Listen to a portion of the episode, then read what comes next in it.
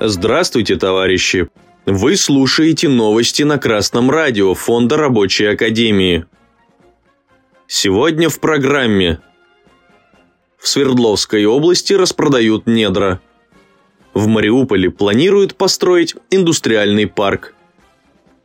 29 марта информационное агентство ура.ру сообщило, что в Свердловской области откроют новое месторождение, построят рудник и обогатительную фабрику.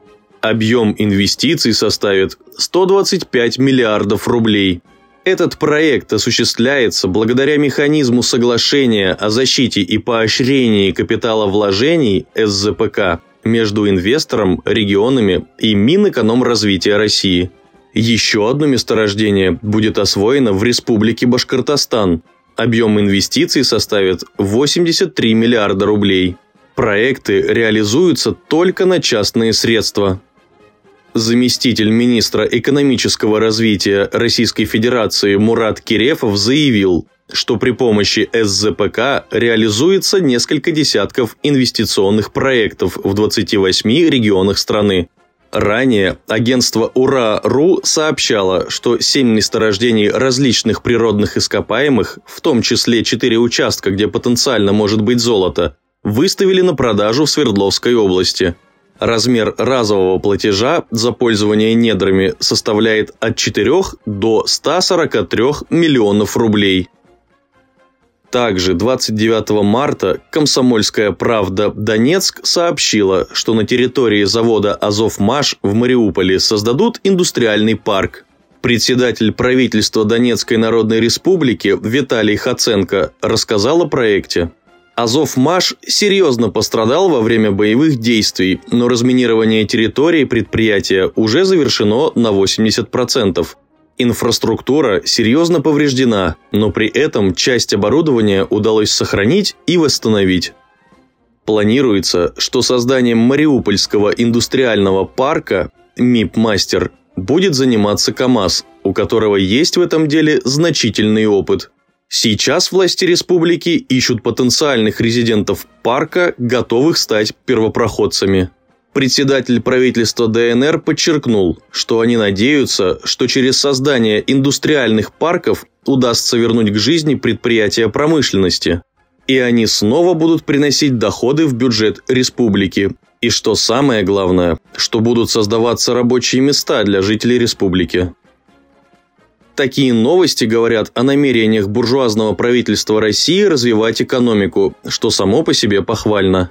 Однако обе инициативы и соглашение о защите и поощрении капиталовложений и так называемые индустриальные парки нацелены не на непосредственное планомерное создание и развитие промышленных предприятий, а лишь на привлечение инвестиций, то есть на откуп стихии и случая. Буржуазные экономисты утверждают, что промышленные парки – это площадка для привлечения прежде всего иностранных инвестиций иностранным бизнесам предоставляется площадка, которая обладает уже готовой транспортной и инженерной инфраструктурой. А в Свердловской области семь месторождений различных природных ископаемых уже выставили на продажу. Больше всего это похоже на ситуацию в царской России, когда Российская империя из-за технологического отставания вынуждена была отдавать золотые прииски на разработку иностранцам. Таким предприятием было, например, Ленское золотопромышленное товарищество, совладельцами которого были петербургский предприниматель, городской глава и его сын. В 1912 году 66% акций Ленского золотопромышленного товарищества принадлежало компании Лена Goldfields. Компания была зарегистрирована в Лондоне. 4 апреля 1912 года на приисках Ленского золотопромышленного товарищества в результате конфликта акционеров и забастовки произошла трагедия. Правительственные войска стреляли в трехтысячную группу бастующих и убили 170 человек, ранили 200. Российское буржуазное правительство берет пример не с того предшественника – им бы в нынешней ситуации стоило бы равняться на Советский Союз, который в период индустриализации без всяких иностранных инвестиций построил мощную экономику, победившую фашизм. Однако, даже сейчас, во время специальной военной операции, российская власть не готова взять под свой контроль промышленность России.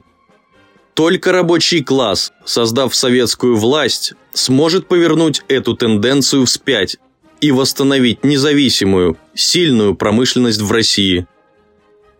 Новости читал Юдин Илья с коммунистическим приветом из деревни Занькова.